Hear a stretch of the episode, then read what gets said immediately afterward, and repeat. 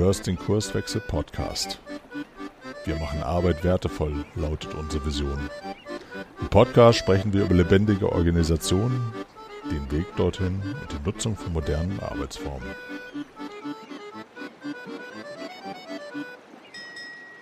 Moin und herzlich willkommen zum Kurswechsel Podcast. Hier spricht der Arne von Kurswechsel und du hörst eine neue Episode und zwar die letzte im laufenden Kalenderjahr 2019. Wir machen eine kurze Pause über die Weihnachtstage, sind dann pünktlich zum neuen Jahr am 1. Januar mit der nächsten Ausgabe für dich da. Und das kann ich schon mal sagen, das wird eine besondere Episode. Der Kurswechsel-Podcast wird ein Jahr alt und das haben Caroline Frank und ich zum Anlass genommen, mal sowas aufzuzeichnen wie eine Jubiläumsepisode. Das heißt, wir lassen das abgelaufene Podcast-Jahr Revue passieren, sprechen über unsere persönlichen Highlights, über Dinge, die uns überrascht haben, auch über Schwierigkeiten, die wir besonders zu Anfang hatten Darauf darfst du dich freuen. Freuen darfst du dich auch auf die heutige Episode, denn ich habe mit Marc Poppenbock gesprochen.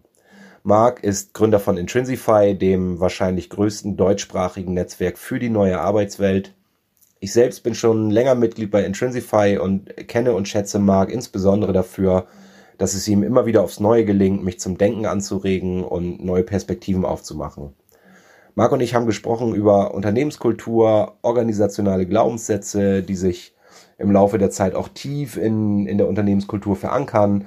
Wir haben darüber gesprochen, wie Menschen sich in Organisationen verhalten und wie sich das mit einer besonderen Perspektive auch erklären lässt. Wir haben über ein Tool gesprochen, was es möglich macht, Glaubenssätze besprechbar zu machen, über Ansätze, wie man zumindest Kultur reflektiert in eine gewisse Richtung äh, stoßen kann. Also die Episode ist pickepacke voll mit coolen Inhalten. Ich wünsche dir ganz viel Spaß und hör auch im neuen Jahr wieder rein. Okay, Marc. Ähm, für, für diejenigen, die dich tatsächlich noch nicht kennen sollten, ähm, vielleicht erzählst du mal kurz, wer ist eigentlich Marc Poppenbock? Oh, das ist ja gleich eine philosophische Frage. So kann man sie zumindest verstehen. ich weiß nicht, wer ich bin. Ähm, aber ich äh, im Außen beschreibe ich mich immer als Unternehmer und Vortragsredner und ich bin der Gründer von Intrinsify, einer Unternehmung, die versucht, sich dafür zu einzusetzen, dass die Menschen selbstbestimmter und sinngetriebener arbeiten können und verbinde das mit meiner Passion, immer wieder neue Dinge zu ergründen, für mich selber zu erschließen. Habe auch gerade selber einen neuen Podcast gestartet, die WorkX Show, in der ich versuche auch so die etwas breiter angelegten Themen äh, rund um das Thema Arbeit zu behandeln. Aber meine Kernexpertise und das, womit ich mich jetzt seit zehn Jahren beschäftige, ist eigentlich die Frage, warum Organisationen so sind, wie sie sind und wie man sie verbessern kann und mit den Mythen über Organisationsentwicklung und Führung aufzurollen und auch ein bisschen Orientierung in dieser New Work-Welt, wie, wie, wie manche sie zumindest bezeichnen, also dieser Entwicklung hin zu einer zukünftigen Arbeitswelt, ein bisschen Aufklärung zu betreiben und Orientierung zu geben. Das ist so das, was mich treibt. Mhm. Jetzt, jetzt bewegen wir uns ja gerade heute in so einer riesen Filterblase, wo ganz viel über moderne Unternehmensführung, New Work und so weiter gesprochen wird. Du hast gerade gesagt, seit zehn Jahren beschäftigst du dich damit. Wie bist du überhaupt dahin gekommen, dich mit Organisationen zu beschäftigen oder mit dem Thema Arbeit so intensiv auseinanderzusetzen? Das ist eine coole Frage. Ähm, und die Antwort ist wie, wahrscheinlich wie so oft äh, persönlicher Frust. Also ich habe als Unternehmensberater angefangen zu arbeiten. Ich bin einer von diesen ganz, ganz schlimmen Typen, die halt direkt aus der Uni äh, in die Beratung gegangen sind und dann von nichts eine Ahnung hatten und trotzdem meinten, den Unternehmen erklären zu können, was sie tun müssen. Und wir haben damals viel Toolberatung gemacht, also Methoden ähm, rund äh, im, im Umfeld von Lean Management. Das heißt, ich habe in der Produktion Rüstzeiten helfen zu verkürzen, äh, geholfen zu verkürzen. So, ich habe ähm, Produktivitätsverbesserungen mit angeschoben. Ich habe äh, Führungskräfte ausgebildet hinsichtlich der Lean Management Tools und habe dann immer wieder festgestellt, dass wir irgendwie damit an unsere Grenzen geraten. Also im Einzelgespräch mit einzelnen Mitarbeitern lief das immer ganz toll und die waren ganz begeistert davon. Und dann saßen wir gemeinsam im Workshop und ich merkte, da sitzt irgendwie so eine unbewegliche Masse vor mir, die das, was ich sage, einfach so äh, auf der einen Seite rein und auf der anderen Seite wieder rausgehen lässt. Und ich hat, konnte mir das nicht erklären, warum etwas, wo alle zustimmen und im Kopf nicken, gleichzeitig so viel organisationalen Widerstand auslöst. Und dieser Frust darüber, dass wir nicht, nicht so viel Wirkung erzeugen konnten, wie wir uns das eigentlich versprochen hatten, und die damit verbundene ähm, Enttäuschung, die hat mich dazu getrieben, mich etwas intensiver damit zu beschäftigen, was passiert eigentlich in Unternehmen, was gibt's da für Mechanismen, die ich vielleicht noch gar nicht verstehe. Und habe dann auch ähm, unter anderem deswegen gekündigt, ähm, also einfach, weil mich der Job nicht so erfüllt hat, wie ich das wollte und bin dann durch so eine persönliche ja, Sinnkrise hindurch, in der ich mich selber gefragt habe, was willst du eigentlich machen, ähm, habe ich mich dann nicht nur diesen etwas tiefergehenden Ansätzen der Organisationstheorie genähert, sondern ich habe mich auch mit, damit auseinandergesetzt, wie machen es denn eigentlich sehr erfolgreiche Unternehmen anders.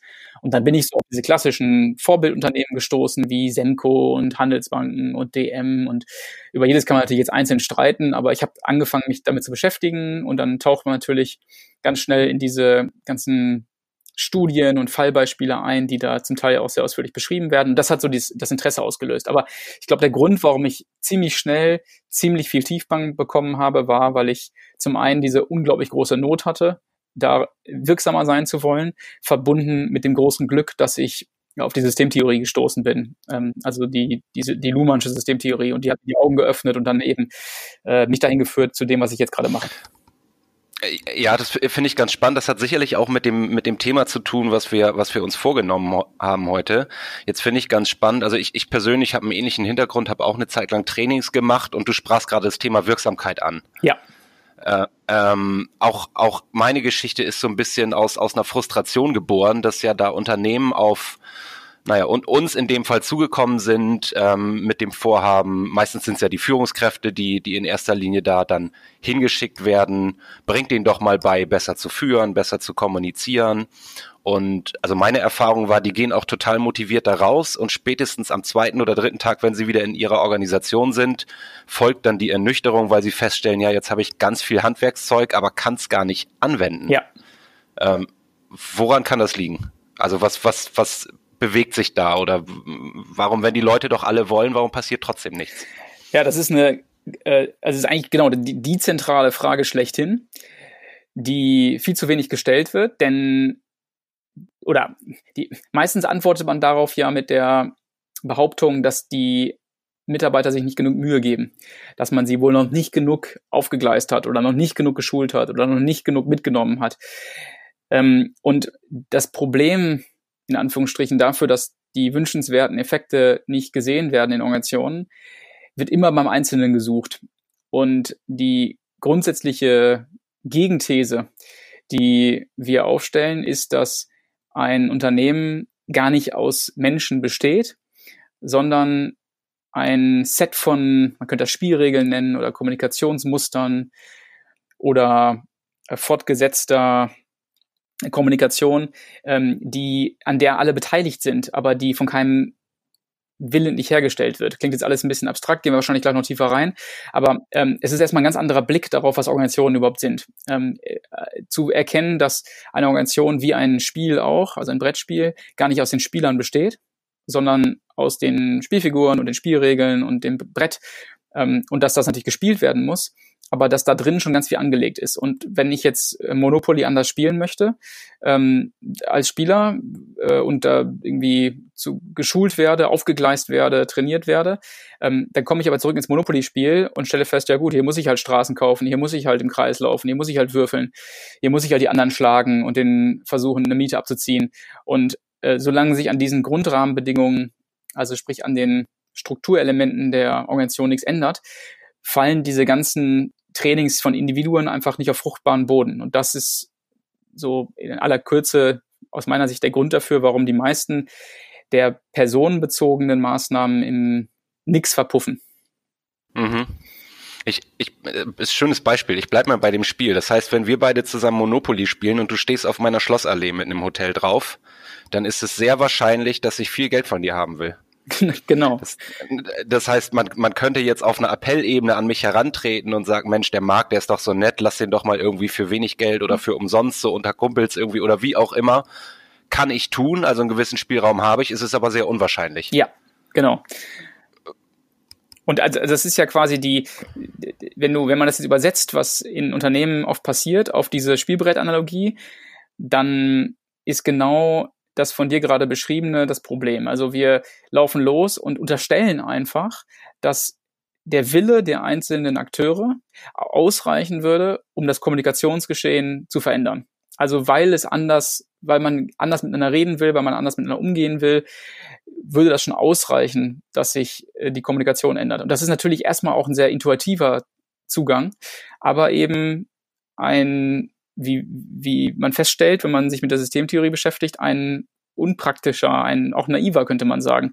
Also die Praxis zeigt eigentlich immer wieder das Gegenteil. Und deswegen ähm, hilft es sich viel intensiver damit zu beschäftigen, was Unternehmen eigentlich wirklich passiert, was Unternehmen eigentlich wirklich treibt, ähm, dass sie eben nicht die Summe der einzelnen Mitarbeiter sind, sondern dass sie eine eigene, äh, ein eigenes Set an Spielregeln vorhalten, wie beim Brettspiel auch, und äh, die muss man durchdringen. Ähm, also wenn man jetzt das Verhalten von irgendeinem Mitarbeiter beim Monopoly als unanständig einstufen würde, wenn man sagen würde, ja, das ist total kaltblütig hier, dass der die ganze Zeit nur alle versucht abzuzocken, dann könnte man dem Einzelnen einen Vorwurf machen und sagen, jetzt müssen wir den trainieren.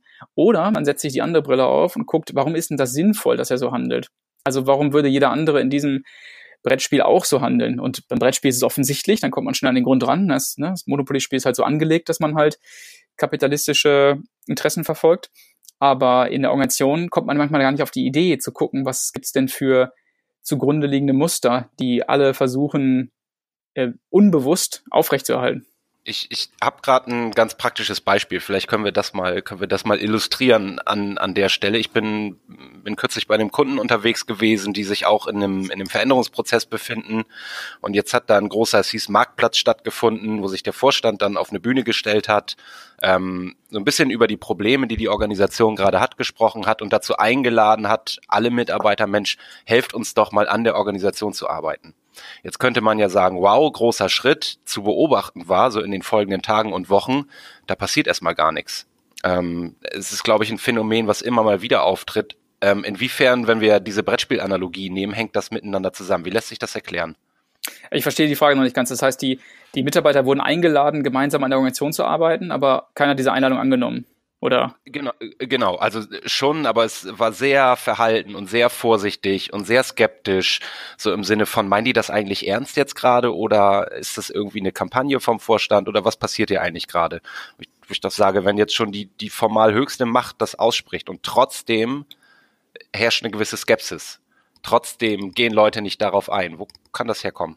Ja, weil man halt immer mitdenkt, ähm, welche Kommunikationsregeln scheinen denn bei uns ähm, Bestand zu haben. Also wenn man sich vorstellt, dass ein Unternehmen über die Zeit gewisse Umgangsformen, gewisse kulturelle Muster entwickelt. Ähm, also bei uns scheint es wohl so zu sein, dass man auch außerhalb der normalen Arbeitszeiten immer Gewehr bei Fuß stehen muss. So, das, das, das handelt man sich irgendwie als Organisation gemeinsam ein. Ähm, weil das machen ein paar und dann äh, schleicht sich das irgendwie als typisches Muster ein, dann machen es andere nach und schwuppsdiwupps ist das so als Glaubenssatz in der Organisation. Also wenn man sich jetzt gemeinsam beobachtet, stellt man fest, so sind wir offensichtlich. Und in Erwartung dieses Kraftfelds, also dieses Glaubenssatzes, handelt man natürlich auch. Also man, man bezieht sein eigenes Verhalten auf diesen Glaubenssatz. Man referenziert darauf. Entweder indem man bewusst sagt, nee, ich bin anders, ich mache mich hier nicht tot, ich mache immer pünktlich um 5 Uhr Schluss und will damit auch ein Zeichen setzen. Oder man macht halt mit. Aber alles, was man tut, referenziert diesen, dieses Muster. Und ähm, wenn ich jetzt, wenn der, wenn der Vorstand oder der Geschäftsführer jetzt ausruft, lass uns doch ab sofort alle gemeinsam an der Organisation arbeiten, dann bin ich ja immer noch dann bin ich ja immer noch in der gleichen Kultur. Die Kultur ändert sich ja nicht einfach auf Zuruf des Vorstandes. Das heißt, ähm, ich, ich äh, werde vielleicht anfangen, leicht andere Verhaltensweisen zu zeigen, andere Mitteilungen abzusetzen an meine Kollegen. Aber was dann die Kommunikation daraus macht, also was dann sozusagen darunter verstanden wird, ähm, wird wieder unter diesem Muster der bisherigen Kommunikation ähm, beeinflusst. Also wenn die Organisation bisher ganz andere Muster gewohnt war, dann wird man das entweder als äh, skeptisch auslegen, so wie jetzt die Kollegen, von denen du berichtest, oder ähm, eine ganz kleine Gruppe, äh, die vielleicht m, sich in Sicherheit unter dem Chef wähnt und glaubt, dass sie sowieso machen kann, was sie möchte und dafür keinen auf den Deckel kriegt, die macht sich schon mal voran, während andere das ähm, Risiko nicht eingehen. Aber der, der Hauptgrund dafür, dass so ein Aufruf, der ja auch nichts anderes als, ist als ein Appell, also der Chef hat ja letztendlich gesagt, lasst uns anders zusammenarbeiten. Ähm, der Hauptgrund dafür, dass das nicht sich eins zu eins in der Organisation so widerspiegelt, ist einfach, dass die Kommunikation nicht das Ergebnis, so kontraintuitiv das klingen mag, nicht das Ergebnis der Wünsche der Mitarbeiter ist. Also wir sind nicht Autoren unserer gemeinsamen Kommunikation, könnte man sagen. So, so absurd und so kontraintuitiv das klingen mag. Aber wir machen nicht die Kommunikation, die wir jeden Tag beobachten. Mhm. Jetzt ist äh, gerade schon in, dein, in deinen Ausführungen so ein Stichwort gefallen, mit dem wir uns beschäftigen wollen, Glaubenssätze. Vielleicht treten wir mal einen Schritt raus aus diesem Beispiel, wenn du Glaubenssatz sagst oder wenn wir über Glaubenssätze sprechen. Was meinen wir dann? Was ist das? Also ich verstehe darunter Vereinbarungen, kollektive Vereinbarungen, die, wenn man so will, in das Gedächtnis der Organisation eingegangen sind. Also das, was ich eben schon beschrieben habe, unter so scheinen wir das wohl hier zu machen. Also bei uns ist es wohl offensichtlich so, dass man sich duzt. Ähm, aber die drei Geschäftsführer sieht man. Bei uns ist es offensichtlich so, dass man eigentlich immer im Freizeitlook kommen kann und sich nicht bewusst irgendwie anders anziehen muss. Es sei denn, es ist ein Kundentermin. Das steht nirgendwo, aber so scheint es wohl zu sein. Oder ähm, ähm, wir sollten nicht alle Informationen miteinander teilen. Es scheint wohl so zu sein, dass es opportun ist, gewisse Informationen aus taktischen Gründen zurückzuhalten und nicht alles Wissen mit meinen Kollegen zu teilen. Das würde man von außen betrachtet, also wenn der Mitarbeiter jetzt zu Hause sitzt und mit seiner Frau oder seinem Mann spricht, sagt er, das ist doch Irrsinn, wir müssten doch viel mehr miteinander reden und Informationen, die Informationen, die wir haben, offen miteinander teilen. Aber zurück in der Firma merkt man, scheint irgendwie bei uns nicht so zu sein, macht man wohl nicht. Das nenne ich organisationale Glaubenssätze. Also Muster, an die sich die Organisation in jedem Kommunikationsakt erinnert, die also als Basis für die, für die nächste Kommunikation, für den nächsten, äh, für die nächste Verhaltenskoordination von Mitarbeitern als Erinnerung zur Verfügung stehen. Das sind für mich organisationale Glaubenssätze. Mhm. Und man könnte auch sagen, man könnte auch sagen, das ist, also ein anderer Begriff dafür wäre einfach Kultur. Ja, im, im weitesten, also so aus der Vergangenheit entstandene Selbstverständlichkeiten, die äh, für die Organisation, also für, für die geteilte Kultur, hast du gerade gesagt, so selbstverständlich sind, dass sie gar nicht mehr hinterfragt werden. Genau. Und das hat ja auch einen wichtigen Zweck. Also das, das, das gehört sich so, das macht man halt so. Richtig, ja. Und das ist auch ganz wichtig, dass man das nicht irgendwie, also dass man das moral immunisiert beobachtet, dass man nicht sagt, das ist jetzt irgendwie schlecht oder gut, sondern es ist erstmal, erfüllt ja erstmal einen Zweck. Dann, denn wenn man jetzt jeden Tag, wenn man ins Büro kommt, sich über alles nochmal neu verständigen müsste, wird man ja nicht zum Arbeiten kommen. Also die Tatsache, dass es Glaubenssätze gibt oder auch Kultur gibt im weiteren Sinne, ist ja wichtig, damit das ist sozusagen der Mechanismus eines sozialen Systems, damit darin Kommunikation stattfinden kann, ohne jedes Mal die gesamte Kommunikation, die schon stattgefunden hat, zu erinnern. Hm. Also sowas wie, man grüßt sich auf dem Flur. Genau, oder gerade nicht. Ja, oder gerade nicht, genau. Genau. Ähm, warum ist es jetzt wichtig, wenn, wenn wir jetzt klar haben, okay, es gibt solche Glaubenssätze, irgendwie hat das damit was zu tun, welche Kultur sich bei uns entwickelt hat. Warum ist es wichtig oder warum kann es wertvoll sein, dass wir uns da aktiv mit beschäftigen? Weil ich glaube, dass diese Glaubenssätze ein Indiz dafür geben können, wo Dysfunktionalitäten im Unternehmen zu beobachten sind. Man muss immer aufpassen, dass man daraus keine Kausalität macht. Also wenn jetzt zum Beispiel ein Glaubenssatz zu beobachten ist wie den, den ich gerade genannt habe, wir scheinen uns wohl nicht alle Informationen offen miteinander zu teilen. Ähm, das weist womöglich auf eine Dysfunktionalität hin, denn es könnte ja sinnvoll sein, dass man, also im Sinne der Wertschöpfung, die das Wissen miteinander teilt. Ähm, und jetzt kann man auf die Suche gehen und sich fragen, woran könnte das denn liegen, dass hier so gehandelt wird? Der klassische Reflex, würde ich mal sagen, der klassische eines ähm, nicht systemtheoretisch inspirierten Organisationsentwicklers wäre jetzt, die Mitarbeiter daran zu erinnern, wie wichtig das doch ist und vielleicht sogar Trainings zu machen. Mal an der Haltung zu arbeiten. Genau, an der Haltung, am Mindset und dieser ganze Bullshit, der da jetzt im Moment auch immer wieder bemüht wird. Ähm, wir müssen doch, das müssen die Mitarbeiter erstmal verstehen, ne? dass man, dass es doch wichtig ist, sich zu vertrauen und das ganze Wissen miteinander zu teilen. Ähm, ein anderer Blick ist eben, diese sehr kontraintuitive Haltung anzunehmen, in der man behauptet, die Tatsache, dass das Wissen nicht geteilt wird, löst irgendein Problem in der Organisation. Also es scheint offensichtlich sinnvoll zu sein, nicht im Sinne der Wertschöpfung, also nicht im Sinne der Funktionalität des Unternehmens, aber im Sinne der Fortexistenz des bisherigen Musters der Kommunikation, scheint es wohl sinnvoll zu sein, sich so zu verhalten. Ähm, also das passt sozusagen, wie du es vorhin so schön gesagt hast, zu den vergangenen Vereinbarungen. Ähm, so und jetzt fragt man sich, warum ist, warum könnte das sinnvoll sein, so zu handeln? Und dann stellt man vielleicht fest, um jetzt mal irgendein Beispiel zu konstruieren, ja, in diesem Unternehmen gibt es ja ausgeprägte Karrierepfade und die werden auf Basis von Beurteilungen des Chefs bedient. Das heißt, wenn ich jetzt mich besonders gut äh, im Beurteilungsgespräch äh, zeige und, und auf der vielleicht vom HR-Bereich zur Verfügung gestellten Beurteilungsbögen besonders positiv ausfalle und dann auch noch die Gunst des Chefs erworben habe ähm, und vielleicht in ein paar zentralen Meetings, die auch so einen symbolischen Charakter haben, mich besonders gut präsentiere, dann steigt die Wahrscheinlichkeit dafür, dass ich in der Karriereleiter nach oben klettere. Wenn ich das jetzt mitdenke im Hinterkopf, während ich tagtäglich handle, komme ich vielleicht auf den Trichter, dass ich sage, naja, es, es ist vielleicht gar nicht so gut, alles Wissen zu teilen, weil das Wissen, das ich jetzt zurückhalte, kann ich im nächsten Meeting nutzen, um mich mal wieder als derjenige darzustellen, der das alles schon weiß und der, auf den alle angewiesen sind, damit man weiterkommt. Und schwupps habe ich ein Motiv, dieses Wissen zurückzuhalten. Ich merke zwar gleichzeitig, dass das eigentlich nicht so hilfreich ist, aber es machen ja auch alle anderen und schon befinde ich mich in so einer kollektiven, ähm, in so einem kollektiven Kulturmuster, das ich mit befriedige. Das heißt, wenn ich jetzt feststelle, und jetzt kommt der, jetzt kommt erst der entscheidende Punkt. Das Kulturmuster an sich, also der Glaubenssatz, ist ja an sich erstmal nicht schlimm.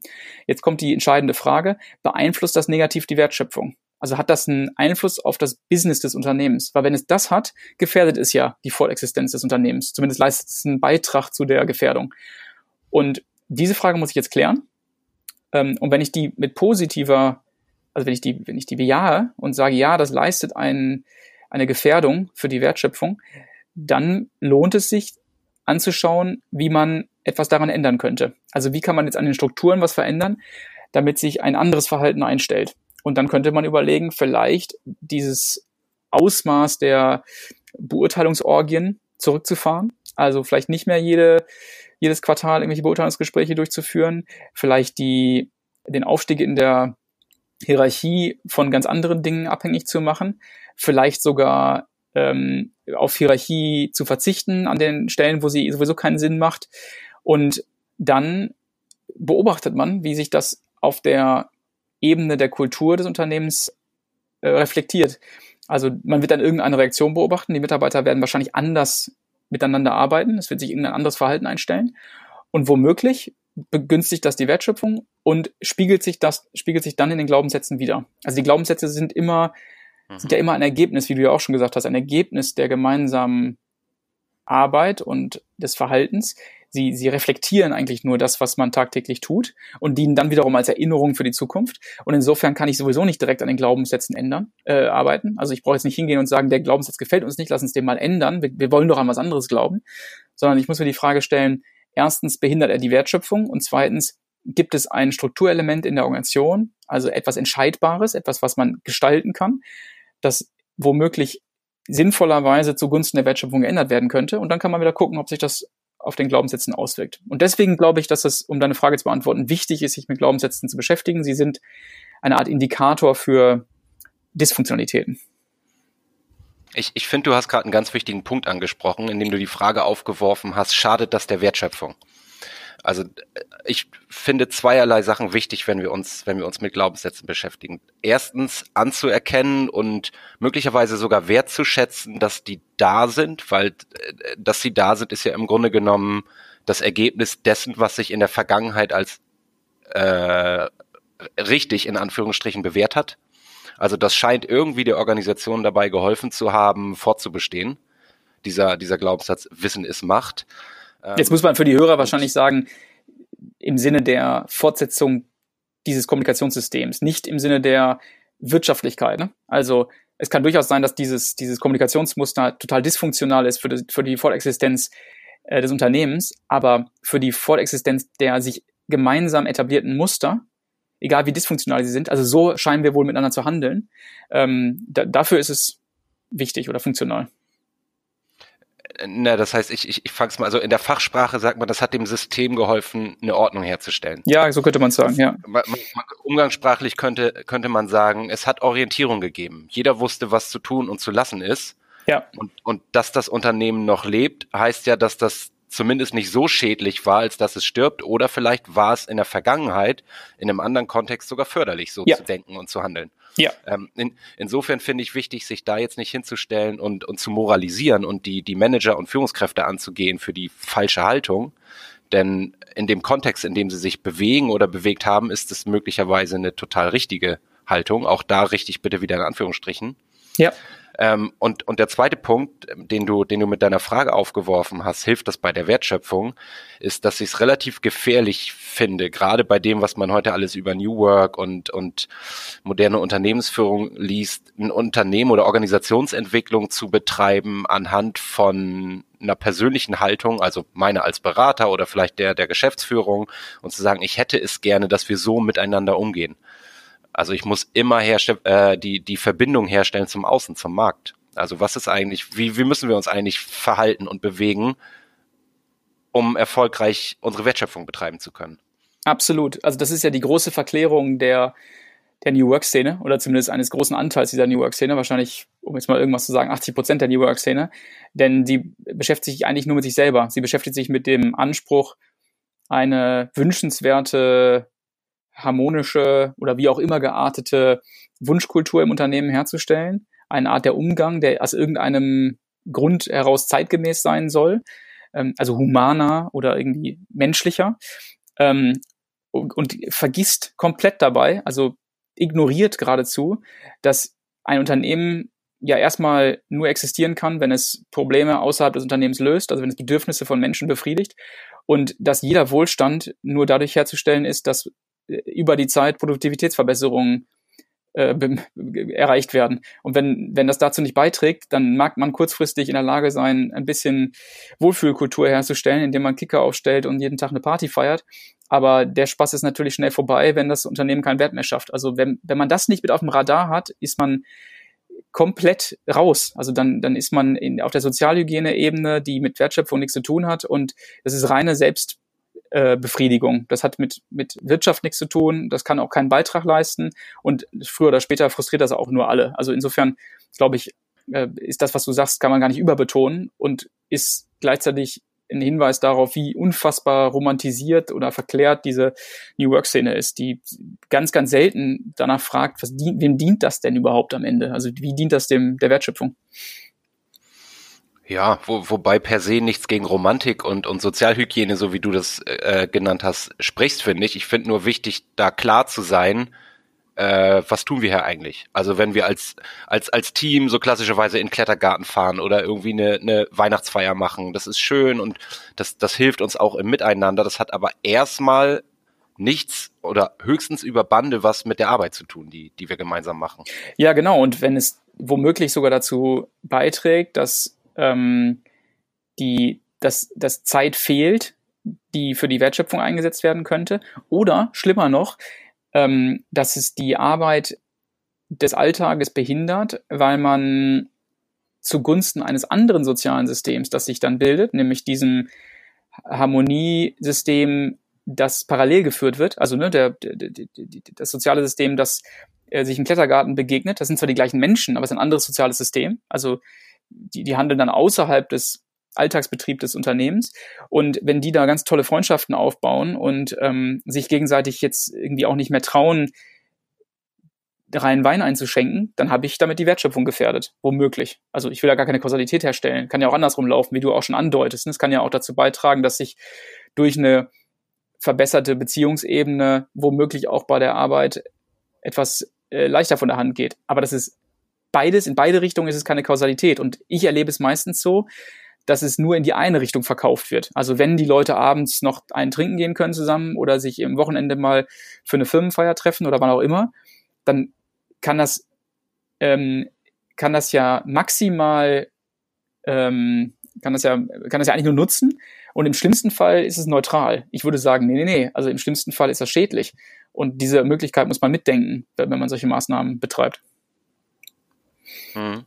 Ich würde gerne nochmal zurückkommen auf, auf die Frage, warum ist es sich wichtig, sich mit diesen Glaubenssätzen zu beschäftigen und das, das so ein bisschen erweitern ähm, dahingehend, dass ich ja möglicherweise jetzt, egal in welcher Position ich in so einem Unternehmen bin, ob ich da Inhaber bin oder Führungskraft, ich beobachte gewisse Verhaltensweisen und habe das Gefühl, das ist nicht alles förderlich, was da passiert. Ich würde mich gerne mal mit dem Thema Glaubenssätze oder ich würde gerne mal dahinter kommen, warum die Leute sich eigentlich so verhalten, wie sie sich verhalten.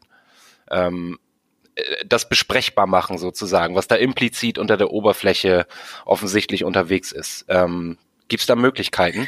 Ähm, also es gibt, es gibt die Möglichkeiten, über die wir quasi gerade gesprochen haben, aber ich habe das zum Beispiel auch mal versucht zu, ja, wie soll man sagen, äh, zu methodisieren. Äh, also ich habe ein, ein Spiel entwickelt, das nennt sich Play Change, bei dem man so eine Liste mit allen denkbaren Managementinstrumenten oder Praktiken, nenne ich das in dem Spiel, vorfindet. Also angefangen vom Assessment Center bei A bis zur Zielvereinbarung bei Z und alles, was es dazwischen gibt, ne, über ähm, Beurteilungsgespräche, Dienstwagenregelungen, Reisekostenrichtlinien und so weiter.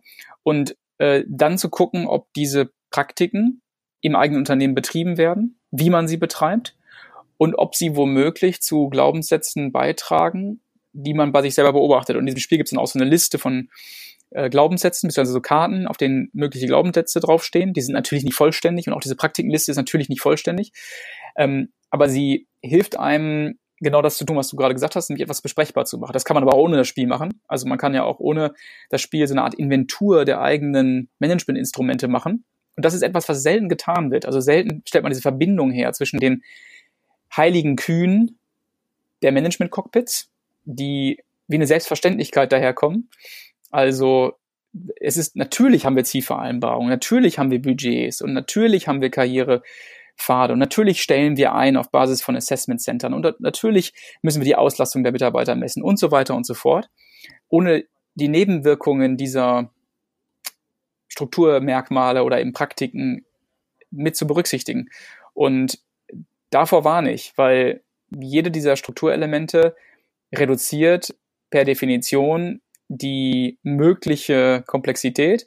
Und das kann, muss natürlich nicht, kann unter bestimmten äh, Umständen, zum Beispiel unter hoher Dynamik, ähm, sehr fatale Folgen haben. Und das zeichnet sich dann wiederum in den Glaubenssätzen der Mitarbeiter ab. Also ich würde behaupten, ich würde so weit gehen zu behaupten, dass der gesamte Frust, den wir in der Arbeitswelt heute beobachten, der ganze Frust, der im Management auch gegenüber den Mitarbeitern beobachtet wird, die Tatsache, dass Unternehmen sozusagen unter sich selber leiden, darauf zurückzuführen ist, dass wir mit Managementinstrumenten auf Probleme schauen oder Managementinstrumente auf Probleme anwenden des Betriebsalltages, die nur für einen ganz bestimmten Teil des Betriebes funktionieren, nämlich für den, für, für den Teil der Routine Wertschöpfung, also die Wertschöpfung der Norm, wie ich das nenne.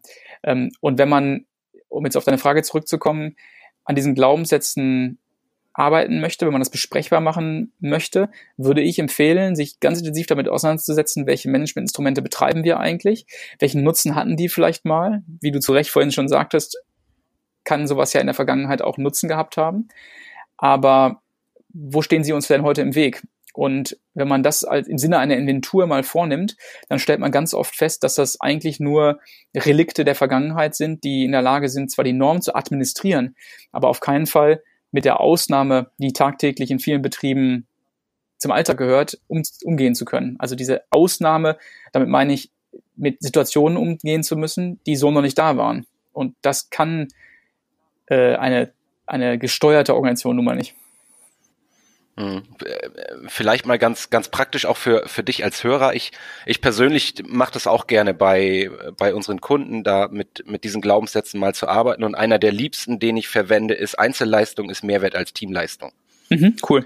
Ähm, der der dann auf so einer Karte steht, wo dann äh, weil es funktioniert erfahrungsgemäß total gut, dass die Leute drüber nachdenken und sagen, ja, nee, eigentlich ja nicht. Eigentlich ist ja das, was wir hier wertschöpfenderweise betreiben, immer ein Zusammenspiel von unterschiedlichen Menschen mit unterschiedlichen Kompetenzen und Fähigkeiten und Ideen. Ähm, aber so richtig ähm, in Ruhe lässt sie das dann nicht, ist meine Beobachtung, weil sie denken, ja, eigentlich ist, na, wir sprechen ja über kollektive Glaubenssätze, also so Grundannahmen, die, die einfach da sind und sich in der Kultur verankert haben. Ja, irgendwie ist das bei uns hier unterwegs, kommt dann ganz oft. Und dann hilft's total, diesen Link herzustellen zu den Managementpraktiken, weil an diesem einen Glaubenssatz, deswegen wähle ich den gerade, ja unfassbar viel dranhängt.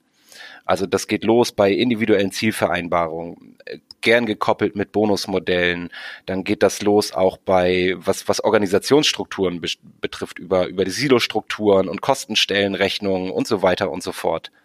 Ähm, jetzt vielleicht mal die Frage an dich, Marc. Wenn, wenn ich das jetzt festgestellt habe, ja, da ist ganz, ganz viel an, an Strukturen, Prozessen und Praktiken, die wir uns geschaffen haben, die es irgendwie nicht zulässt, dass wir uns von so einem Glaubenssatz lösen. Was, was kann ich da tun? Wie, wie kriege ich deine Handhabe rein? Ja, ich würde sagen, es, also die Lösung liegt ja fast schon auf der Hand. Ne? Also wenn diese Managementpraktiken die Wertschöpfung behindern, nicht wenn sie irgendeinen Glaubenssatz auslösen, der uns nicht gefällt. Der Glaubenssatz ist immer nur der Beobachtungsunterstützer, ne, der Indikator. Ähm, jetzt muss ich mich damit beschäftigen, hat das eine negative Auswirkung auf unsere, auf die Existenz unseres Unternehmens? Leistet das eine Gefährdung? Und wenn ich das bejahe, dann muss ich mir die Frage stellen, kann ich diese Managementpraktik zugunsten von etwas anderem oder vielleicht sogar ersatzlos streichen? Und wie kann ich das auf eine Art und Weise tun, die nicht zu viel Flurschäden anrichtet? Also wenn ich jetzt zum Beispiel feststelle, dass die individuellen Zielvereinbarungen genau das, was du jetzt gerade angesprochen hast, fördern, nämlich den Blick auf Einzelleistung, tun sie ja. Ähm, wie könnte ich jetzt ohne gleich die, ja, die, die Stabilität des Gesamtsystems zu gefährden, einen Test durchführen, in dem ich diese Hypothese überprüfen kann. Ähm, und dann kann ich vielleicht feststellen, dass es einen Bereich im Unternehmen gibt, vielleicht gibt es einen Geschäftsbereich, vielleicht gibt es einen ein Wertstrom, also im Sinne von einer, eines Produktsegmentes, das man rausgreifen kann. Vielleicht gibt es eine Abteilung, in der man diese Hypothese einfach insofern testet, als man die Zielvereinbarung für eine repräsentative Zeit aussetzt. Also die, die, und natürlich eine, eine, eine Bedingung herstellt, in der für die Mitarbeiter glaubhaft ist, dass die jetzt wirklich keine Wirkung mehr haben und auch nicht nachträglich das Ganze einem nochmal um die Ohren gehauen wird. Ähm, also ich muss sozusagen spürbar als Mitarbeiter anerkennen können, dass ich mich jetzt gerade in einem anderen Kontext befinde.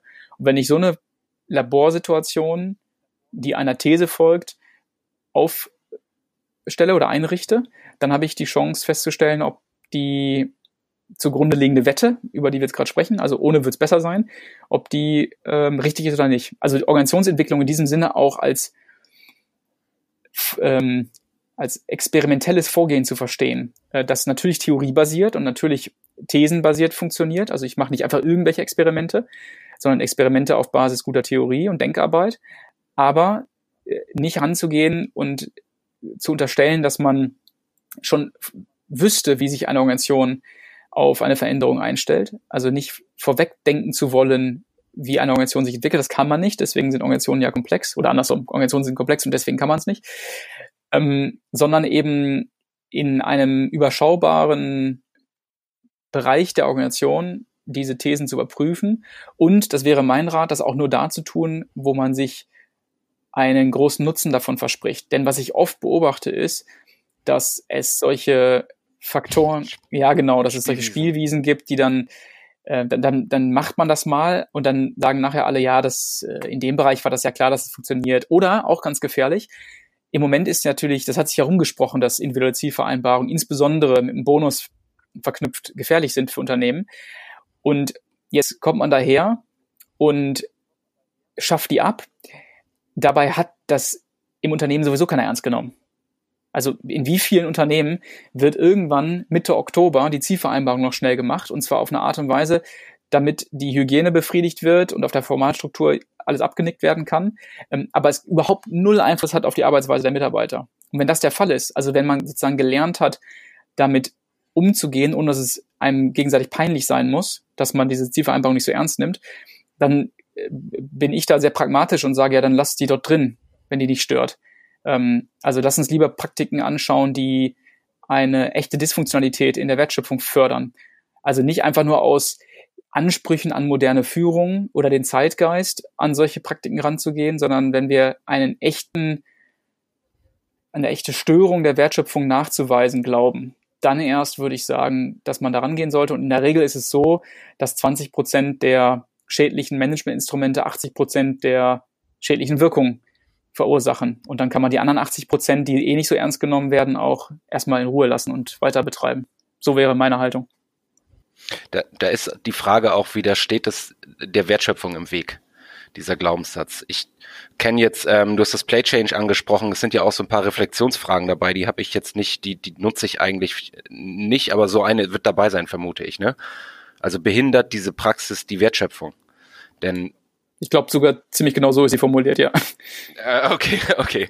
Ähm, denn wenn das nicht der Fall ist, ich habe ähm, vor, vor kurzem mit Gerhard Wohland hier im Podcast gesprochen, da ging es um ähnliche Themen. Und er spricht ja, spricht ja, du kennst ihn ja auch ähm, sehr gut, ähm, von der Vorder- und von der Hinterbühne. Ja. Und das, das, was du gerade angesprochen hast, wenn ich, wenn ich jetzt so eine Managementpraktik habe, wo ich feststelle, ja, die hilft uns eigentlich nicht, aber sie schadet auch nicht wirklich und es ist nicht großartig aufwendig, auf der Vorderbühne dieses Theater zu spielen, um sich dann wieder auf die Arbeit zu konzentrieren. Genau. Dann ist das vielleicht jetzt nichts, was, wo wir direkt ran müssten, sondern das ist aushaltbar, dieses Theater auch, auch fortzuführen. Genau, ich sage immer, wenn die Reibungsverluste zwischen der Hinter- und Vorderbühne so groß werden, dass, dass, also der Kraft, der damit verbundene Kraftaufwand, dass wir in ernsthafte Einbußen in der Zeit haben, die auch zur Verfügung steht für die Wertschöpfung, dann lohnt es sich daran zu gehen. Ähm, wenn dieser Reibungsverlust, es gibt immer einen Unterschied zwischen Vorder- und Hinterbühne in jedem System, äh, in diesen ganzen New Work-Unternehmen übrigens auch sehr ausgeprägt sogar, wenn man dann plötzlich nach irgendwelchen Partizipationsgeboten sich in irgendwelchen Debattierrunden wiederfindet, weil das ja ach so hip sein soll, dass man jetzt irgendwie alle mitreden lässt, dann entwickelt sich auch eine Hinterbühne, nämlich die, dass man die, die wichtigen Entscheidungen auf pragmatische Art und Weise zwischen Tür und Angel fällt, genauso wie es im tayloristischen Betrieb auch ist. Und wenn diese, diese Hinterbühne und Vorderbühne äh, auf eine Art und Weise auseinanderfällt, die nicht zu viele Reibungsverluste erzeugt, dann würde ich das billigend in Kauf nehmen und ähm, einfach sehr pragmatisch damit leben, dass es immer die Hinterbühne ist ja eine notwendige ähm, Begleiterscheinung jeder Organisation. Sie ist ja auch Teil des, also dieses, dieses Kulturphänomens, von dem wir gerade sprachen, der Teil der Kommunikation, der nicht mehr mitbesprochen werden muss. Erst wenn diese Reibungsverluste unendlich groß werden, nicht unendlich, also signifikant äh, Größe erreichen, würde ich behaupten, muss man sich den annähern. Und das, die Art und Weise, wie wir darüber sprechen, finde ich, hat ja weitreichende Konsequenzen dafür, wie wir Organisationsentwicklung überhaupt denken. Denn die meisten Organisationsentwicklungs Ansätze basieren auf der Idee, dass man irgendeinen Wunschzustand herstellt, der meistens Modelle referenziert. Also wir wollen das agile Unternehmen werden. Und jetzt fragt man sich, was heißt das, agil zu sein? Naja, man muss cross-funktionale Teams haben, man muss nach Scrum arbeiten, man muss Stand-ups machen, man muss in Backlogs arbeiten, man muss und so weiter und so fort. Vielleicht, aber auch nicht. Genau, genau. Darauf will ich ja hinaus. Vielleicht ist das ja nur das Modell, dass sich irgendwelche Leute abgeguckt haben von einem Unternehmen, das genauso arbeitet und sehr erfolgreich war ähm, und mhm. macht daraus ein Rezept und damit tritt man ins Loch. Ja, genau. Das ist so, so ein bisschen das Thema, Google macht OKR erfolgreich und nicht OKR Google. Richtig, genau so. Also, was man von dem Tool auch immer halten mag, gibt's ja auch Für- und Widersprecher, aber das, es funktioniert in dem Kontext. Ja. Wahrscheinlich hätte auch irgendeine andere Praxis gut funktioniert, weil einfach die, die Struktur der Wertschöpfung nicht behindert wird. Genau.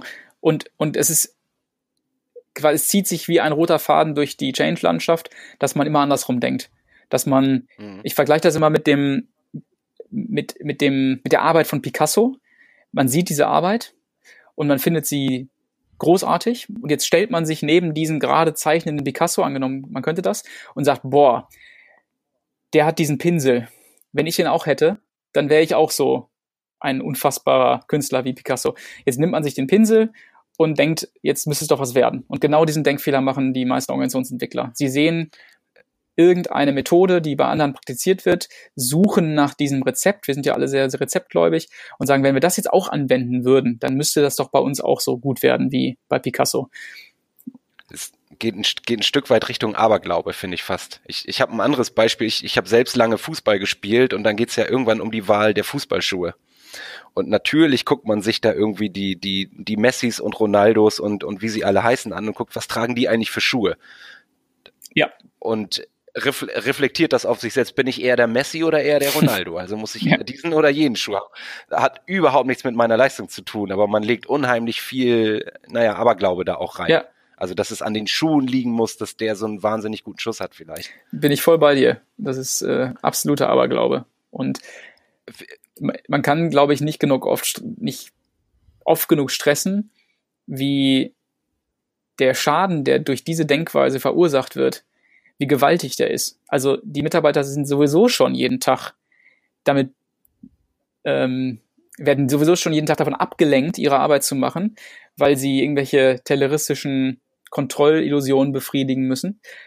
Und jetzt kommt auch noch ein Change-Projekt dazu, das irgendwelche Modellfantasien bemüht und die Mitarbeiter müssen dem jetzt auch noch gerecht werden. Also sie werden jetzt noch mehr von der Arbeit abgelenkt. Und dass das Frust auslöst und dass das dazu führt, dass die Mitarbeiter diesen Staub äh, aufwirbeln lassen und versuchen, so gut sie können, daran vorbei noch die Wertschöpfung am Leben zu halten, ähm, das ist, äh, das ist eigentlich offensichtlich, wenn man sich damit ein bisschen beschäftigt und löst natürlich diese ganze Frustration aus. Und deswegen sind natürlich alle skeptisch, wenn der nächste Berater reinkommt oder der nächste Manager, der wieder irgendwelche Veränderungen ähm, nach vorne treiben möchte. Ähm, und da mit diesem, mit diesem anderen Blick kann man eine ganz andere Haltung dazu einnehmen und erstmal anerkennen, dass die Mitarbeiter sich eigentlich im Sinne des Unternehmens versuchen, schützend vor die Wertschöpfung zu stellen, damit es weiterhin mit der Arbeit gut laufen kann. Also das sind sozusagen die loyalsten Mitarbeiter überhaupt, diejenigen, die das tun, weil sie schützen das Unternehmen vor den wahrscheinlichen erneuten Ablenkungsversuchen der Berater und Manager. Ähm, ja, das, das Problem ist halt häufig, das sehe ich aus dem Elfenbeinturm nicht. Ja, ich kann dieses Verhalten nicht als solches interpretieren. Also, ja. noch, noch mal noch, noch mal das, das Thema Vorder- und Hinterbühne. Ich sehe ja als, als äh, Unternehmensführung oft nur die Vorderbühne und glaube, also oder nehme wahr, okay, wir, wir kriegen noch Aufträge, wir verkaufen noch Produkte, wir, unsere Dienstleistungen werden nachgefragt. Ich kann das ja nur zurückführen auf die Vorderbühne, die ich sehe. Und oft weiß ich gar nicht, dass der Erfolg gar nicht auf der Vorderbühne stattfindet, sondern auf der Hinterbühne. Und so ein, so ein neues Change-Projekt, um, um auf dein Beispiel zurückzukommen, das stelle ich ja erstmal auf die Vorderbühne. Also da stelle ich mich hin und sage, jetzt ist Change, jetzt gehen wir hier in diesen Prozess und es gibt eine neue Methodik oder was ja, auch immer. Hundertprozentig. Und was ich merke ist, deswegen bin ich dankbar, dass du das auch ansprichst, ähm, dass die, die, wir neigen dazu, dann immer wieder das andere Extrem zu kippen. Das beobachte ich auch gerade in unserer Filterblase, dass man dann sagt, ähm, ah ja, alles klar, verstanden, jegliche Vorderbühne ist schlecht. Ne? Also ähm, das ist gleich wieder moralisch zu verurteilen. Wie in jedem guten Theaterstück braucht es die Vorderbühne und die Hinterbühne. Ähm, sie erfüllen beide einen Zweck für die Organisation. Und man muss einfach ganz moralfrei anerkennen und beobachten, auch, äh, ich finde das auch, das ist ein schönes Detektivspiel, ne? mit dieser Neugier ranzugehen und zu gucken, was ist ja interessant, was die Organisation da tut. Also was, was macht die denn da eigentlich gerade? Ähm, warum ist sie wohl genötigt, auf die Hinterbühne auszuweichen und dort Dinge zu tun, die die Wertschöpfung am Leben halten? Was, was, was, was löst denn das wohl aus?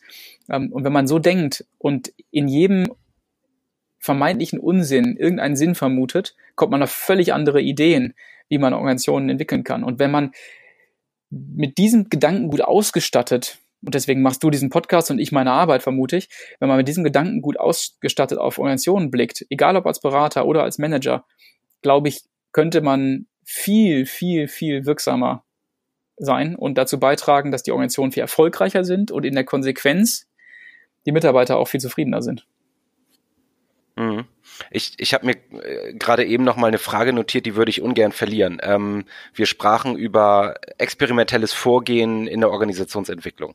Also auf, auf Basis von, von einer guten Theorie entwickle ich jetzt eine Hypothese, die lauten könnte, wenn wir die Zielvereinbarung oder wenn wir in der schwachen Form die Zielvereinbarung von der Individualebene auf die Teamebene heben oder in der in der starken Form sie abschaffen, dann, das wäre jetzt die Hypothese, wird Kooperation plötzlich sinnvoll.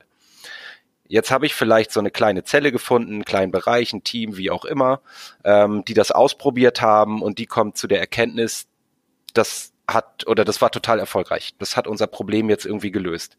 Jetzt stellt sich ja die Frage, wie können wir es denn schaffen, dass sich viel, viel mehr davon in der Organisation verbreitert? Also ich benutze mal das Wort Skalierbarkeit, so, so unpassend es auch ist. Ähm, wie könnte das gehen? Also wenn ich jetzt eine erfolgreiche Zelle habe, wie, wie kriege ich da mehr davon? Ich würde, obwohl ich glaube, dass du das gleiche meinst, ich würde mit einer etwas anderen Frage rangehen. Mhm. Ähm, ich würde fragen, wo gibt's denn jetzt noch ein Problem, das wir lösen müssen? Mhm. Denn sonst bist du wieder bei der internen Referenz ganz schnell. Also jetzt, wenn du jetzt ableitest, das hat da gut funktioniert, kommt man vielleicht auf den Trichter, das müssen wir jetzt auch woanders machen und dann bin ich schon wieder in der Ausrolllogik ähm, des klassischen Taylorismus. Ich würde eher überlegen, wo haben wir in der Organisation denn jetzt noch ein Problem, in der die Wertschöpfung genauso oder anders gelagert leidet? Und wo können wir quasi die nächste, den nächsten Test machen? Also Organisationsentwicklung als eine schrittweise Verbindung aus Beobachtung und Veränderung gestaltbarer Strukturmerkmale zu verstehen. Ähm, und nicht als den einen Schalter, den man umlegt. Ähm, und manchmal muss man zum Beispiel, wenn man jetzt, wenn es jetzt irgendwie Tarifvereinbarungen sind, die geändert werden müssen, weil bestimmte Sachen der Wertschöpfung im Wege stehen, dann muss man vielleicht mal einen großen Schalter umlegen oder so wie Bosch am 1.1.2016 gesagt hat, wir schaffen den individuellen Teil der Boni ab. Okay, aber ähm, ich würde versuchen, soweit es geht, immer nach Problemen zu suchen und zu gucken, wie ich die lösen kann. Also Probleme im Sinne von Wertschöpfungsproblemen. Und da, dann kann man sich inspirieren lassen von diesem erfolgreichen Experiment, das man in einem Bereich gemacht hat. Aber das nicht als Kopiervorlage nutzen. Genauso wie man auch keine anderen Unternehmen als Kopiervorlage für seine eigene Organisationsentwicklung missbrauchen sollte, sondern eben als Inspiration höchstens, als genau. Ideengeber. Genau. Genau das ist mein Punkt. Also das äh, betone ich auch mal. Im Grunde genommen ist Organisationsentwicklung ein aus, aus dem Weg räumen von Hindernissen, die ich nach und nach identifiziere. Ja. Also es kann sein, ich räume eins aus dem Weg und stelle fest, okay, das ist gut, jetzt hat sich aber ein anderes Problem ergeben. Dann muss ich das verstehen und aus dem Weg räumen. Mein, meine Frage zielte genau auf das ab, was du, äh, was du in dem letzten Teil gesagt hast. Ich äh, sag dazu gerne immer Copy and Adapt. Also ich habe dabei dieses Beispiel von DM Drogerie war es, glaube ich, äh, im Kopf, die in, ich meine, eine Filiale in Berlin hatten. Die haben einen Wickeltisch eingebaut. Ja. Und haben, und haben festgestellt, wir haben plötzlich einen viel höheren Kundendurchlauf und damit folglich auch, hat eine gewisse Logik, ist auch nicht direkt kausal, aber einen höheren Umsatz. Jetzt wäre ja so ein typischer Reflex in so einer tayloristischen Organisation, alles klar, wir haben gelernt, Wickeltisch ist gut, wir rollen das aus. Mhm. Jede Filiale kriegt einen Wickeltisch. Und das, was die gemacht haben, ist diese Filiale darum gebeten, schreibt doch mal einen Beitrag fürs Intranet. Zeigt doch mal, wie ihr dieses Problem löst, damit alle, die ein ähnliches Problem haben, davon deine Vokabel war, sich inspirieren lassen können. Ja. Also das, das finde ich ganz, ganz wichtig, dann nicht im Verborgenen zu bleiben, wenn ich festgestellt habe, wir haben hier ein Problem gelöst, sondern sich zu zeigen. Ins ja. Schaufenster stellen. Genau, ich würde ganz, also ganz praktisch, wenn ich jetzt in so einer Situation wäre als externer Berater, dann würde ich mich mit der Frage, also zusammen mit anderen Kollegen dieses Unternehmens, mit der Frage beschäftigen, wo gibt's denn noch ein nach außen gerichtetes Problem? Also im Sinne von, wir sind zu langsam, wir sind nicht hochwertig genug, wir haben kein gutes Image, wir sind nicht flexibel genug und so weiter. Und das tut uns gerade weh und das ist echt eine Gefährdung für unsere langfristigen, für unseren langfristigen Erfolg. Okay, dann lass uns mal hingehen und gucken, und dann stellt man meistens fest, dass unterm Radar schon irgendwie anders gearbeitet wird, um genau diesen Missstand zu kompensieren. Nicht immer natürlich, aber oft. Und jetzt spricht man mit Leuten und stellt irgendwie fest, da gibt's ein Talent oder zwei oder drei, die halten die Fäden da irgendwie zusammen. Die kommen immer wieder auf gute Ideen. Das sind keine, also ich, ich möchte immer vermeiden, dass dabei der Eindruck entsteht, ich würde von irgendwelchen Helden sprechen, aber jede Wertschöpfung ist auf Ideen angewiesen, also zumindest wenn sie ähm, wenn sie einen dynamischen Teil hat, also sprich einen Teil, der nicht auf Basis von Wissen, also auf nicht auf Basis von Routine erledigt werden kann, dann, wenn es Überraschungen gibt, mit denen die Mitarbeiter umgehen müssen, dann gibt's brauche ich Ideen. Brauche ich Ideen und es gibt typischerweise zu bestimmten Problemen passende Talente, die auf Ideen kommen. Und wenn ich die identifiziere und die dann einfach in diesen Prozess involviere und die Frage, okay, was, guck, guck mal, da drüben haben wir auch so ein Experiment gemacht. Geh mal hin und sprich mal mit denen. Und jetzt kommt der wieder oder sie und sagt, ah, das ist ganz interessant, was sie da machen. Ich habe eine Idee, was man bei uns machen könnte. Die ist zwar ganz anders, die Idee, und ein Stand-up machen die da jetzt auch nicht. Und ähm, sie haben sich auch nicht entschieden, sich crossfunktional aufzustellen. Oder sie haben sich auch nicht entschieden, was auch immer. Also ein paar Sachen passen da überhaupt nicht. Aber sie kommt durch diese Erfahrung, durch diese Beobachtung auf eine Idee, kann dann mit guter Theorie vielleicht auch noch feststellen, ob diese Idee eine Schnapsidee ist oder sich womöglich tatsächlich lohnt auszuprobieren. Und jetzt kann man loslegen. Exakt. Und auch wieder experimentell sozusagen. Genau. Also ich muss ja, ich muss ja validieren, was in diesem Kontext funktioniert hat. Das ist, äh, ich greife nochmal das, weil weil ich mich gerade so ein bisschen darüber auch ärgern musste, dieses OKR-Beispiel. Ja. Google macht das doch. Ich weiß gar nicht, ob sie es überhaupt jetzt noch machen oder ob sie es verändert haben, aber ist ja sehr bekannt geworden dadurch. Ähm, ich hole mir das jetzt daher und es ist völlig egal, ob es jetzt ein externes Unternehmen ist wie Google oder eine andere, ein anderer Bereich, die, deren Wertschöpfung innerhalb des, des Unternehmens vielleicht auch ganz anders aussieht und kopiere das eins zu eins, sondern ich kann das natürlich machen und sagen, okay, ich passe das so ein bisschen auf unser Setting an und dann finde ich heraus und ich brauche so ein, so ein gewisses iteratives Vorgehen auch, um kurze Feedback-Schleifen zu drehen. Funktioniert das bei uns auch?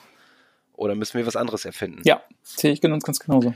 Und ich mache ja nie, ich mache ja Mitarbeitern im Unternehmen nie einen Vorwurf. Ich versuche ja immer mit dieser Haltung ranzugehen. Wenn ich in dieser Rolle handeln würde, würde ich genauso handeln. Aber den einen Vorwurf, den ich Führungskräften mit ausreichend großer formaler Macht mache, ist, dass sie theoriefaul sind. Und das ist, zieht sich bei vielen durch die Bank. Also sich nicht damit zu beschäftigen, wie die Organisation eigentlich funktioniert und sich dann auf solche Antworten, mit solchen Antworten zu begnügen wie, wir müssen das Rad doch nicht zweimal erfinden, wenn das jemand anders schon gemacht hat, können wir es doch auch so machen.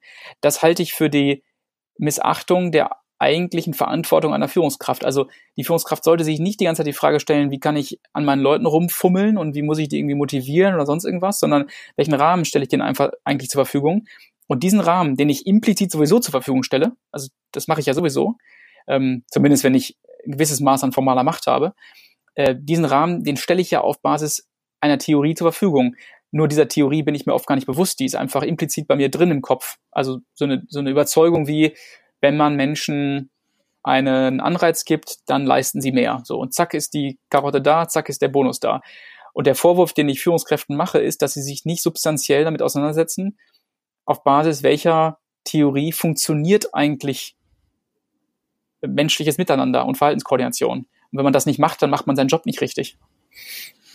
Ja, Theo Theorie hat halt so einen wahnsinnig schlechten Ruf irgendwie völlig zu Unrecht. Ne? Dabei hat, hat der große Kurt Lewin schon gesagt, nichts ist praktischer als gute Theorie.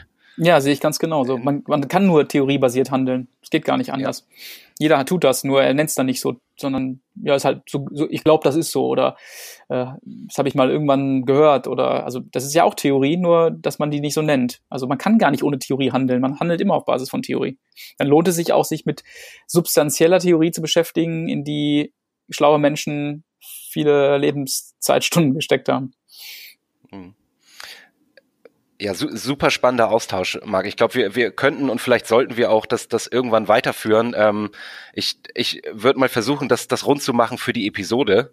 Ähm, wenn, wenn wir so ein Fazit ziehen, wir haben über Glaubenssätze gesprochen, wir haben ein Stück weit über Organisationsentwicklung gesprochen. Ähm, wenn ich dich frage, was sind die drei größten Irrtümer in diesem Handlungsfeld?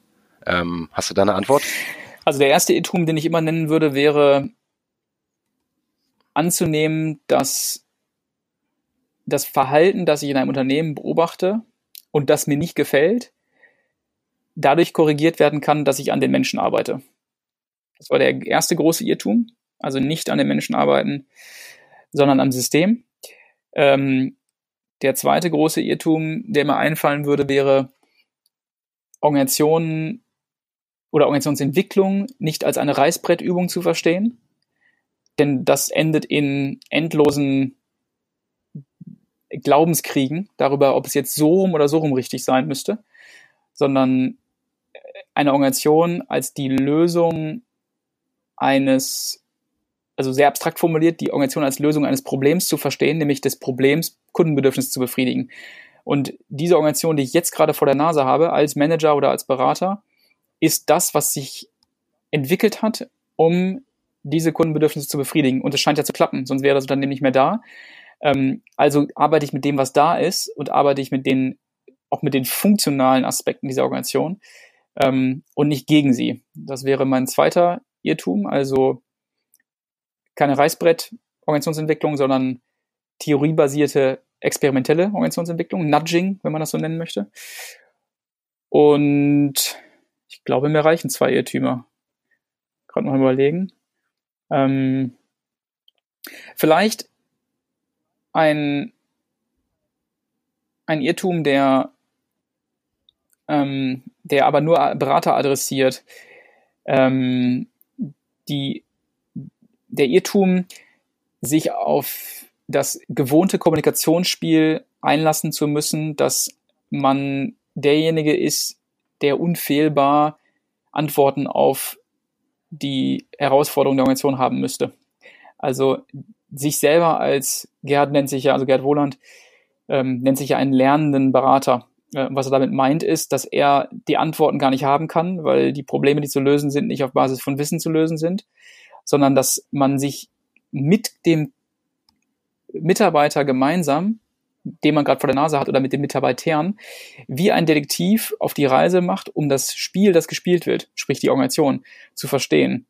Und das, ich erlebe das immer als unfassbare Entlastung meiner selbst und auch auf der Kundenseite, wenn man, wenn die äh, spürbar miterleben, wie ich eigentlich mit ihnen gemeinsam, wie ich sie auf meine Seite ziehe und sage, jetzt lass uns doch mal dieses verdammte Spiel verstehen, was ihr jeden Tag miteinander spielt. Lass uns doch mal gemeinsam diese Organisation ergründen. Lass uns doch mal Detektive sein, ähm, die diesen Fall verstehen wollen. Das ist eine völlig andere Haltung. Ich arbeite nicht ähm, in Konfrontation, im Widerstand, äh, in dem, in, auch in, in dem Anspruch, irgendeinen Schein wahren zu wollen als Berater, sondern ich äh, arbeite mit Neugier, ich arbeite mit, ähm, mit Unvollständigkeiten meines Bildes, konfrontiere den Kollegen auf der Kundenseite damit und versuche so gemeinsam Thesen aufzustellen darüber, warum die Dinge sind, wo sie so sind, wie sie sind.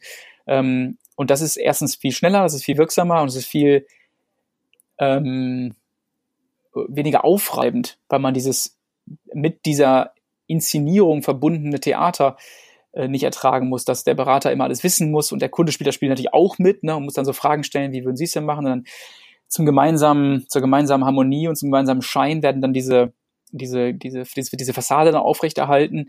Ähm, und all das kann man sich sparen, wenn man gemeinsam von Anfang an, das ist ja auch ein Appell an den Kunden und nicht nur an den Berater gemeinsam auf die Idee einlässt, dass man nicht wissen kann, wie eine Organisation entwickelt werden muss, sondern dass beide auf die Suche gehen müssen. So, das wären, glaube ich, die drei, die drei Punkte, die mir jetzt spontan einfallen würden.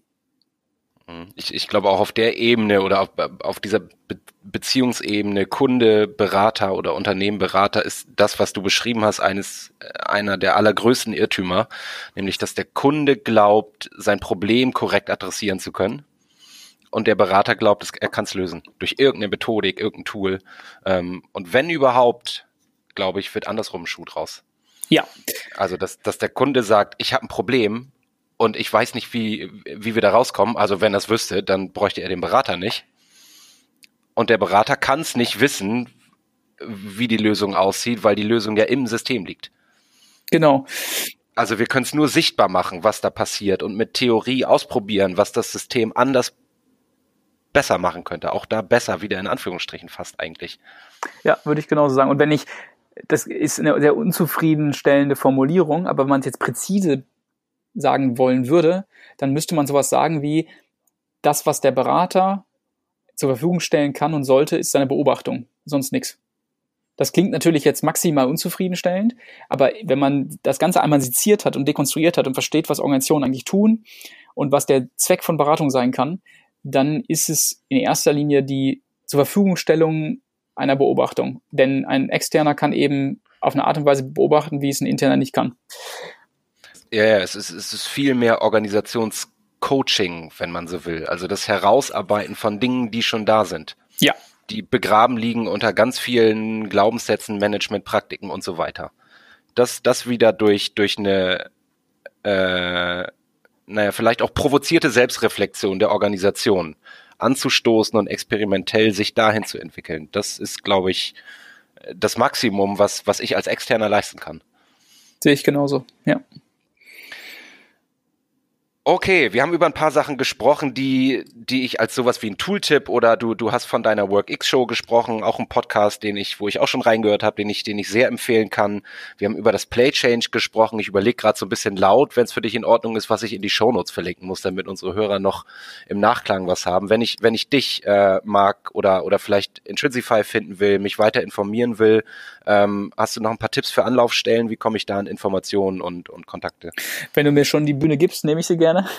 ähm, ich freue mich natürlich, wenn sich jeder zu unserem Newsletter anmeldet. Wir schicken jeden Donnerstag eine coole E-Mail rum, wo immer mal ein Gedanke, ein Kniff, ein paar Tipps oder sonst irgendwas in der Richtung, die wir gerade diskutiert haben, drin ist. Ähm, die WorkX-Show hast du schon genannt. Äh, ich würde natürlich Werbung machen wollen fürs WorkX-Festival, das einmal im Jahr stattfindet, auf dem du ja auch warst. Und ähm, folgt uns einfach auf Social Media, da gibt's viele kleine Videos, zwei und vier Minuten und sowas, die, die manchmal die Sachverhalte auch schon etwas kompakter und verständlicher auf den Punkt bringen, als man sie, ähm, als, als man es kann, wenn man jetzt 60 Minuten hat. Ähm, genau. Und äh, dann begegnet man sich vielleicht mal irgendwann auf einer unserer Veranstaltungen. Ja, Marc, herzlichen Dank für deine Zeit. Grüße nach England und bis demnächst mal. Dankeschön, Arne. Grüße zurück. Ciao. Ciao. Folge uns auch auf Twitter unter @kurswechsler und diskutiere mit uns über agile Themen.